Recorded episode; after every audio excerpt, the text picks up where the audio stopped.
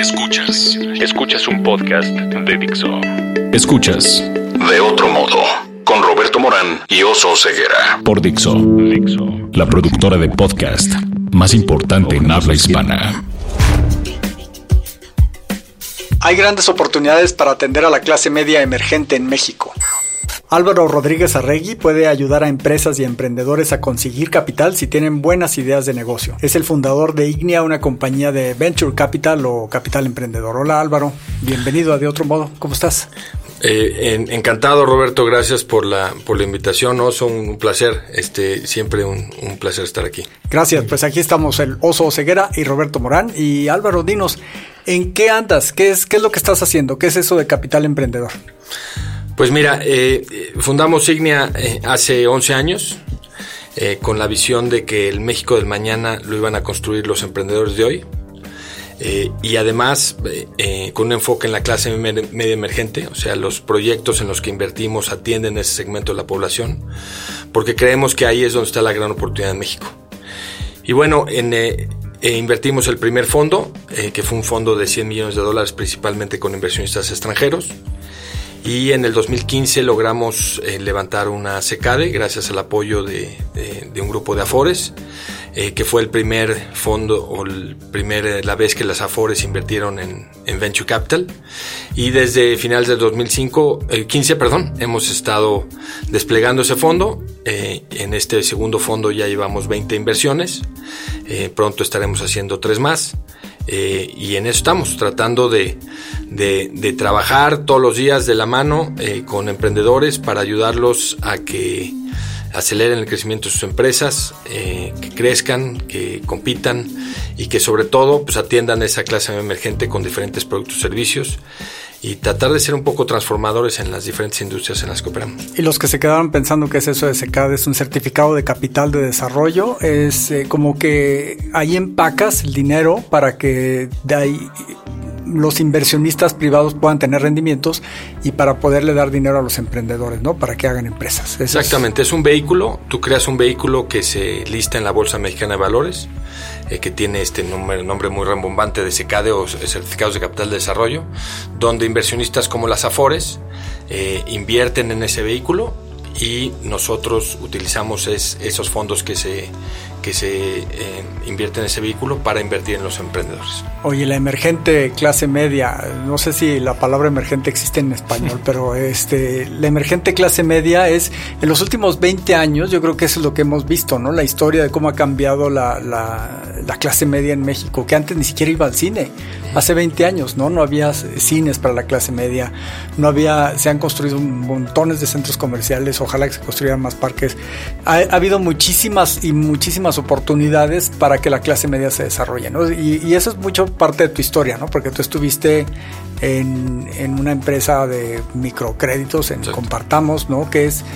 Eh, proyectos para atender a la clase media emergente, ¿no? A la que no iba a restaurantes hace 20 años, ¿no? O sea, ha habido un cambio muy grande en la clase media, ¿no? Bueno, eh, sobre todo en estas épocas de, de, de elecciones, eh, si escuchamos a los políticos o si leemos los periódicos, eh, creemos que este país está en, total crisis y no solo eso, que la clase media emergente, eh, pues que está en una situación muy precaria. Sin duda vivimos en un país con tremendas carencias, no, no quiero aquí pintar Suiza, pero una de las grandes historias de este país en los últimos 15, 20 años ha sido que el poder adquisitivo de la clase media emergente en México ha subido a un ritmo del 7% anual. Eh, la gente cada día tiene más dinero en sus bolsillos y, la gran oportunidad que hay es que es una clase, clase relativamente olvidada. Eh, desde el punto de vista de las empresas como oportunidad de mercado. O sea, eh, cada día hay más eh, gente que está volteando hacia allá, como tú dices, cada vez hay más cines en las zonas populares, cada vez hay centros, centros comerciales, pero sigue siendo Cada vez que te descuidas hay un Liverpool nuevo, ¿no? Perdón que te... pero sí.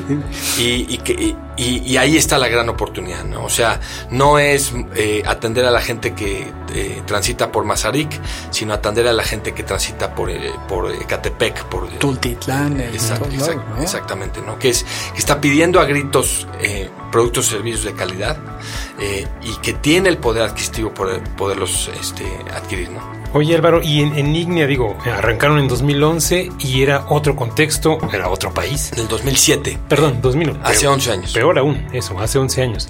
Hoy, eh, ¿cómo ves? O sea, tenemos ya fintechs, hay una ley, eh, todo está más estructurado. Eso digo yo, pero ¿tú avalarías eso? desde el punto de vista del ecosistema emprendedor, es noche y día.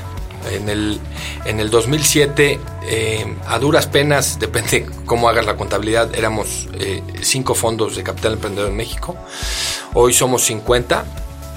Em, la gran mayoría de, ellos siguen siendo microfondos. Eh, necesitamos más fondos con, con bolsillos profundos. Em, pero ya somos 50 fondos. Hace 11 años pues no era fácil encontrar este, proyectos emprendedores, en parte porque no había eh, la creencia por parte del, talento y sobre todo el talento eh, ya con experiencia. Eh, muchas veces cuando pensamos en un emprendedor y cerramos los ojos y te digo, piensa en un emprendedor, te viene la imagen de una mujer o un hombre de 28 años, ¿no? O de 25 años eh, la realidad es, por ejemplo, el promedio de edad de los emprendedores que los cuales nosotros hemos invertido es 40 años, que no es diferente a, por ejemplo, el promedio de edad de los emprendedores que reciben fondeo en Silicon Valley. Es también 40 años. El típico emprendedor de Silicon Valley es un ejecutivo, por ejemplo, de Cisco, que ve una gran oportunidad y decide probar su suerte por sí mismo. ¿no? Pero ya con mucha experiencia, ¿desde qué, ¿desde qué punto de vista? Pues de operar, de atraer talento, de gestionar talento, de, definir prioridades para su empresa, etcétera, etcétera. Y ese es el, tema más importante. Y hace 11 años, ese talento, ese gerente de una gran empresa o a lo mejor director de una gran empresa, pues como que no lo veía como algo posible. ¿no? Eh, no lo veía como una carrera viable, el lanzarse a, probar su suerte. Eh, hoy sí lo es. A lo mejor es un tema generacional, a lo mejor este, eh, ha habido un cambio generacional en donde estas nuevas generaciones en sus 30 este, ya eh, son un poco más aventados, son un poco más optimistas, son un poco más creyentes en, en, este país y en las oportunidades que hay. A lo mejor es eso, o a lo mejor es que el entorno se ha dado para que la gente diga, oye, pues este, hay agua en la, en la alberca, entonces sí me aviento, ¿no? Antes era hijo, pues es que no sé si hay agua, ¿no? Este, o, no hay agua, ¿no? Entonces a lo mejor haya, ha habido ese cambio, este, pero sin duda es, es, noche y día y hoy tenemos un ecosistema emprendedor en México muy activo, muy vibrante y con gran talento que está emprendiendo este, realmente proyectos de primera. Eh, ejemplos, ejemplos de, empresas a las que has... ¿qué, es lo que? ¿Qué es lo que haces? ¿Fondeas? ¿Les prestas? ¿Eres su socio? Nosotros nos convertimos en sus socios. Invertimos en capital para, para volvernos sus socios, para meternos a la trinchera con ellos y ayudarlos a, este, en, lo que necesiten. Sin eh, romper la regla de que el que está en el, en el asiento del conductor es el emprendedor. Ellos son los que operan, ellos son los que llevan la empresa, la responsabilidad de la conducción de la empresa es de ellos, pero nosotros, nosotros estamos ahí para qué? Para ayudarlos a pensar muchas veces, oye, estoy pensando en estas alternativas, ¿cómo la ves? ¿No? Y muchas veces pues necesitas alguien con que rebotar ideas, los ayudamos a romper cuellos de botella, desde los más ridículos como temas con autoridades por temas eh, eh, fiscales que no les devuelven el IVA, hasta que puede ser un tema este, crucial para la empresa porque anda mal de flujo, o este, ayudar a abrir puertas, ¿no? Oye, este, conoces a alguien en tal empresa porque estamos este, queriendo trabajar con ellos, etcétera, etcétera. Eh, o, o, o ayudarlos a pensar en su estrategia, ayudarlos en eh, montar mejor su, su, gobierno corporativo, cómo deben ser las, las decisiones, eh, qué tipo de checks and balances tiene que haber. Los ayudamos a muchas veces a, filtrar talento. Hoy estoy contratando en este momento, por ejemplo, una de las empresas del portafolio. Es una empresa eh, extranjera, pero que opera aquí en México. Está contratando al country manager para aquí en México. Oye, me encantaría tu opinión, ¿no? Estos son los tres finalistas ¿Tú qué opinas? La decisión final es del emprendedor, pero yo le doy mi opinión de quién, quién sería quien yo eh, contrataría, ¿no? Entonces, realmente es un acompañamiento y evidentemente pues invertimos capital porque la empresa requiere capital para ese crecimiento. Capital para atracción de talento, capital para desarrollo de sistemas, capital para adquisición de clientes, este, para simple capital de trabajo, eh, eh, porque pues si va a salir a competir, pues más vale que tenga municiones para poder salir a competir. Sí, ese es el capital. No puedes ni hacer un prototipo porque no tienes dinero para, el mismo, ¿no? Para, empezar. Entonces, eh, ejemplos eh, concretos, se pueden decir algunos. Estuve viendo en la página de Ignea. Este, hay una que se llama Mexby, una empresa sí. de hace poco, ¿no? Bueno, es, es, una empresa que invertimos en el 2010. Ah, invertimos con el primer fondo Invertimos en esa empresa con la visión de que la solución que le estábamos llevando a la clase emergente en términos de vivienda, sí, era eh, una solución pues del de, hace 100 años, como de como, como la vieja historia de Ford, de, de, puedes tener eh, un coche del color que quieras, siempre sea negro, ¿no? Este, eh, siempre y cuando sea negro. Y, la solución de vivienda que le estábamos llevando a la gente en México era más o menos así, ¿no? Este, una solución muy rígida, este, eh, en, en, en grandes desarrollos, a dos horas de la ciudad. Y nosotros dijimos, hay mucha gente que, que tiene su terrenito, que, que, que, ese terreno está en la comunidad donde viven, donde tiene a sus familiares y simplemente necesitan una solución para que alguien le construya su casa. ¿No? Y esa fue la visión de, de, de, la inversión en Mexby. Yo te construyo tu casa en tu terreno, ¿no? Una casa de alta calidad, este, a precios de mercado, porque muchas veces lo que hace esta gente, como no hay una solución como la de Mexby, es se van a la autoconstrucción, que es una solución sumamente ineficiente, ¿no? Es muy cara, este tarda mucho tiempo, etcétera, etcétera. Sí, eso es que dejan ahí las varillas de la esperanza tapadas con su botella de Coca-Cola, ¿no? Exacto. Y aquí, pues, eh, llegas y en tres meses yo te construyo tu casa y ya tienes una casa de alta calidad, ¿no? Este, eh, este está siendo un muy buen año para Mexby, pero ha sido un recorrido difícil, sin duda, para Mexby por falta de financiamiento. Este, de entrada, pues pues ese terreno probablemente no está no, está exacto la regularizado no, está regularizado ni va a estar regularizado. Este entonces pues tú trata de explicar a los a los a, los bancos pues que dan un financiamiento para esa casa cuando no es hipotecable este entonces pues ha sido un poco romper muchos paradigmas eh, entonces no ha sido un, camino fácil que fue mucho lo que tratamos de hacer en el fondo uno eh, hacer total disrupción de industrias no hacer cosas completamente pues algunos pensarían locas, ¿no? Este, eh, eh, de, hacer, eh, ayudar a emprendedores este, en romper completamente con, paradigmas. ¿no? Tu, tu, tocayo, este Álvaro de Campos, el, peruano que hablaba tanto de que los había mucho capital pero que no se aprovechaba porque no estaba bien regulado, porque la gente no tenía los títulos de propiedad, porque no existía, ¿no? Este, eso yo creo que lo viste mucho también cuando estabas en Compartamos, ¿no? Que sí, tienes que trabajar con lo que sucede en México, ¿no? Sin duda alguna. O sea, muchas veces hemos pretendido que el mercado se adapte a nuestra realidad y, cuando tú, te, tú, vas a trabajar con la clase emergente, este, tú tienes que adaptar tu, tus paradigmas a la realidad de ese mercado, ¿no? Este, y, no es que una realidad esté mal o otra bien, es simplemente es una realidad diferente. Y cuando quieres llevar productos y servicios a ese segmento del mercado, eh, tiene, que ser, eh, tiene que ser así. Te doy un ejemplo, ¿no?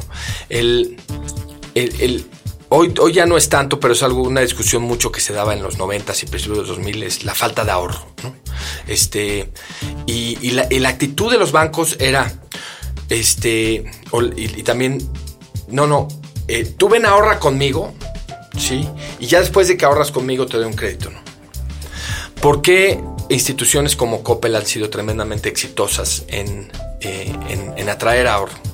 Pues porque ellos hicieron el paradigma al revés. Yo durante años te he prestado, ¿sí? Y entonces la persona dice, no, pues tú como, como creíste en mí, entonces ahora yo ahorro contigo, ¿no? Entonces, este, cuando estás en un edificio en Santa Fe, ¿no? en el piso 20, pues piensas que el mundo es de cierta forma, pero pues te tienes que ir a la calle para entender realmente cómo es el mundo. ¿no? Oye, Loro, y en un país donde, sin mal no me equivoco, las cifras dicen que 50% de la gente aún no tiene una cuenta bancaria, ¿no?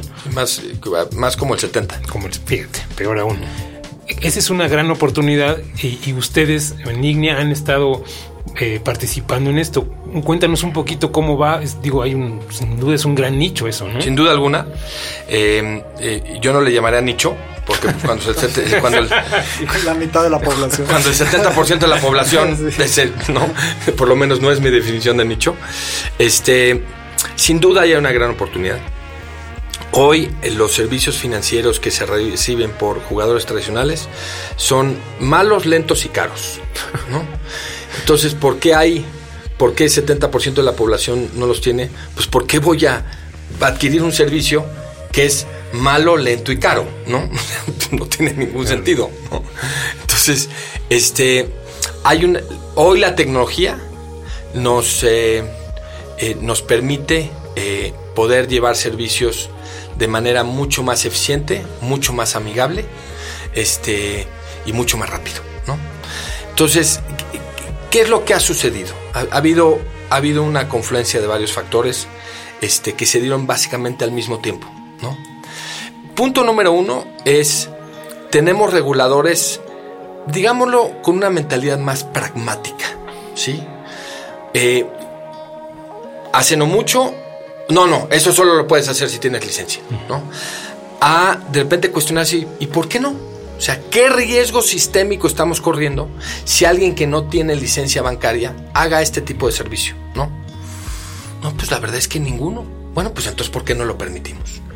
Entonces, número uno, una, una autoridad mucho más pragmática que ha, se ha desencadenado en el caso de México, en la ley FinTech, que fue promulgada como ley en marzo, eh, y que es un ejemplo a nivel mundial. ¿no? Nos encanta criticar a las autoridades en este país.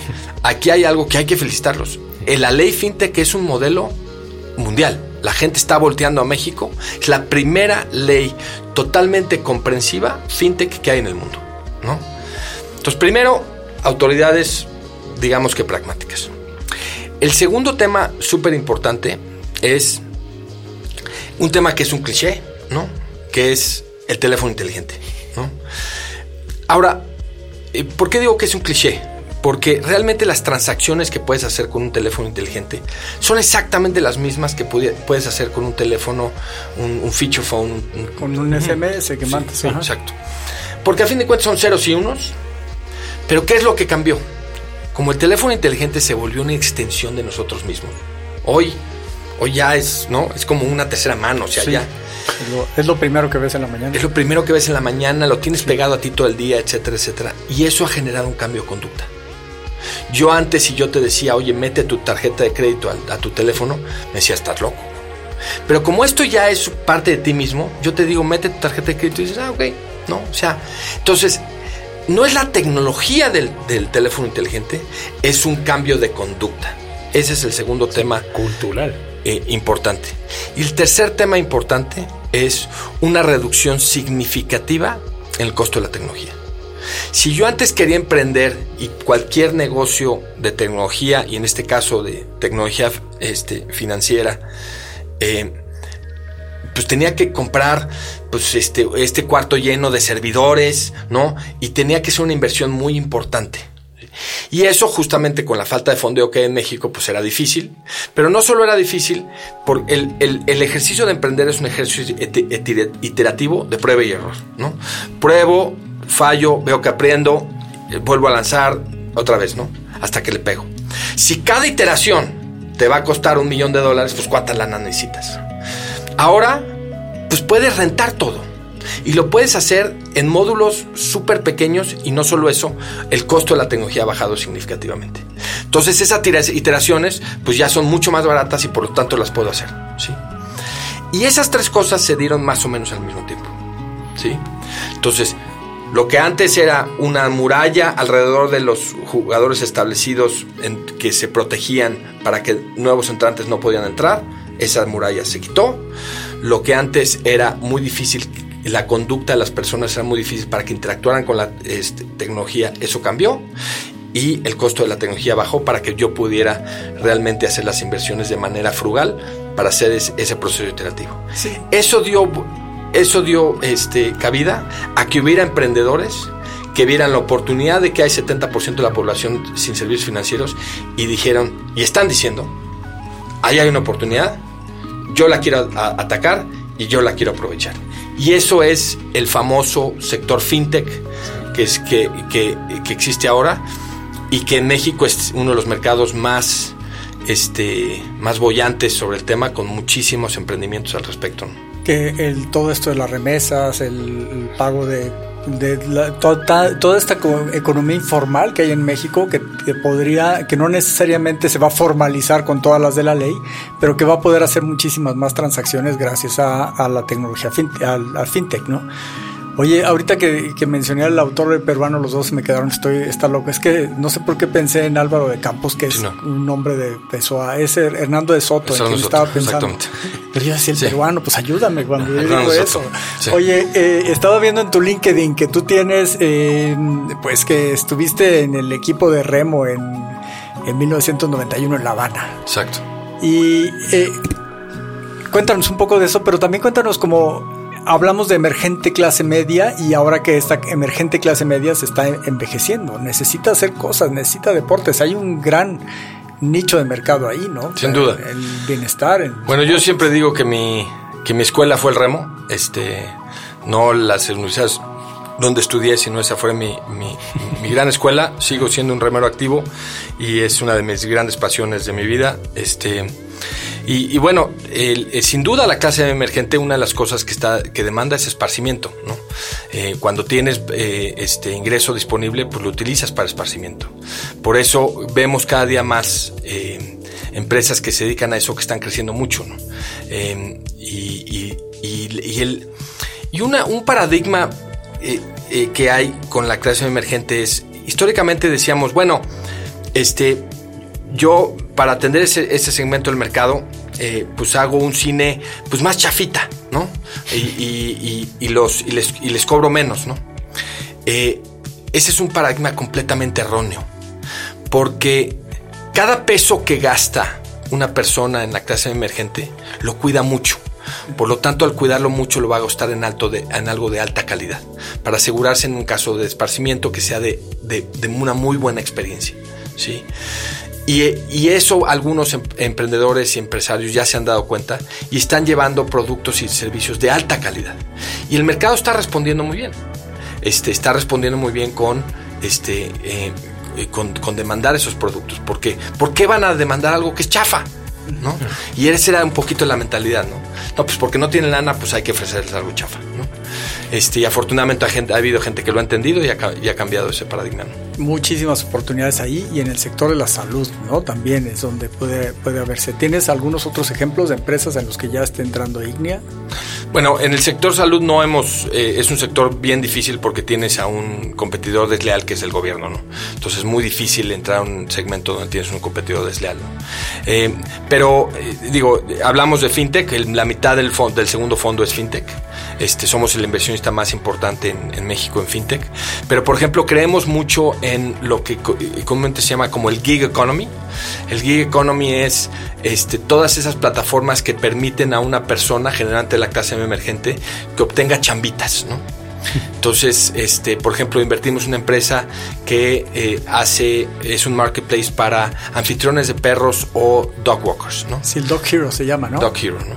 Entonces, porque yo, nosotros somos creyentes que el de perros como el Airbnb de los perros. también como el Airbnb de los perros. Creemos que el futuro del empleo es a través del gig economy. Alguien que en la mañana este, sea camine perros, a mediodía sea un freelance, un diseñador freelance que lo hace desde una cafetería y en la tarde es este, un chofer de Uber, ¿no? Y va a ser, solucionar sus necesidades de ingreso y de empleo a través del gig economy. Entonces creemos mucho en las plataformas que facilitan eso. También creemos en las plataformas que son marketplaces.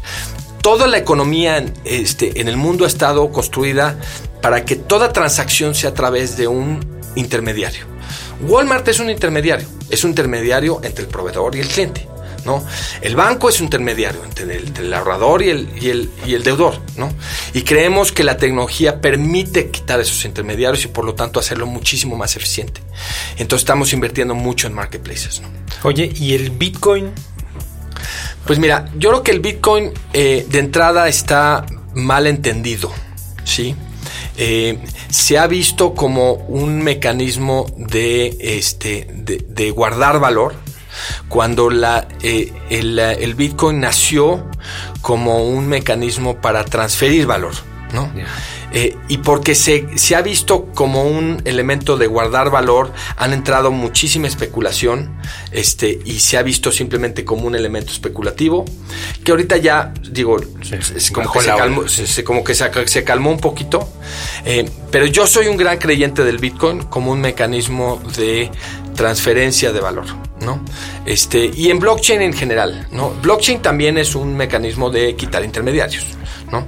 Este, eh, Sí, el blockchain es como es la tecnología, es como un librito de contabilidad que en la que todos están de acuerdo con los códigos y que eso te permite tener muchísima más seguridad sin tener que haya, sin, sin recurrir a muchísimas autoridades y a muchísimos filtros, ¿no? Entonces eso usar en todos lados. Volvemos a, lo mismo de intermediarios, o sea, nuestro sistema monetario está basado en que hay un solo libro de registro que lo tiene el, el Banco Central, ¿sí?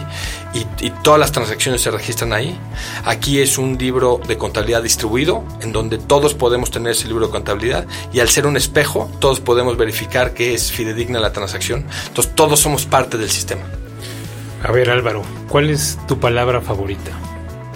Eh, mi palabra favorita es optimismo. ¿Tu palabra menos favorita? Eh, mi palabra menos favorita sería este hijo, en estos momentos políticos estuve a punto de decir este algún eh, algún nombre, pero pues yo creo que es negativismo tendría que. ¿Qué, te prende creativamente, espiritualmente?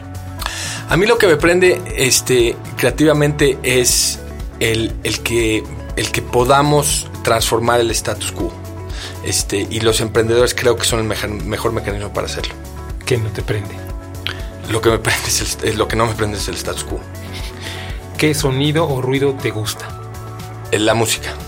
¿Qué sonido o ruido no te gusta? Eh, hijo, yo creo que una sirena. ¿Qué otra profesión intentarías? Me encantaría ser este. Eh, me encantaría ser explorador. Creo que. Creo que todos somos exploradores. Este, y todos deberíamos ser exploradores. En el amplio sentido de la palabra, explorar, explorar ideas, explorar este, nuevas industrias, explorar nuevas formas de hacer las cosas, ¿no? Pero me encantaría ser explorador en el, en el sentido tradicional de la, de, la palabra, de este, nuevas, nuevas, nuevas fronteras, nuevas este, territorios, ¿no? a mí me encantan las historias de los exploradores. Como Scott es como Scott, o sea, desde, desde los, los, del siglo XIX, inclusive principios del siglo XX y antes de eso, ¿no? O sea, creo que eran, creo que esa, ese sentido de la aventura y esa tolerancia al riesgo, este, hizo grandes cosas por la humanidad y yo creo que hemos perdido ese sentimiento de, de, de, aventura que si lo que si lo, lo tuviéramos más creo que este mundo sería mucho mejor. El año pasado, perdón, hubo un libro sobre la, biografía de Humboldt y en Estados Unidos de aquí sacaron un documental sobre Humboldt en México. Está interesantísimo, me encantó. Yo que ya que yo quería ser Humboldt, pero el fin de semana pasado fui al Nevado de Toluca y dije, creo que mejor no voy a hacer, ¿no? no aguantaría tanto. Falta una pregunta. Sí, ¿qué, otra profesión no intentarías, Álvaro? Eh, sin, eh, contador. este, o sea, todo lo que es todo lo que es este recurrente, monótono, estructurado, este repetitivo, repetitivo eh, no es lo mismo, no es lo mío. Si existiese el paraíso y llegaras, ¿qué te gustaría oír? Este, el, silencio de estar eh, solo eh, en un bonito lugar, un lago, remando con solo el, sonido del agua y el sonido del, del, del bote este, cortando el agua. Nos quedamos con esa imagen. Álvaro, muchísimas gracias. ¿Qué es lo que, cuál es el mensaje? ¿Que se puede emprender en México? Hay capital, hay mercado, pero ¿qué es lo que está faltando en este momento? ¿Y dónde te pueden encontrar? ¿Dónde pueden encontrar? Bueno, me, pueden encontrar en nuestra página de, eh, eh, de, internet que es signia.mx y ahí estamos todos y ahí en mi perfil está mi, email.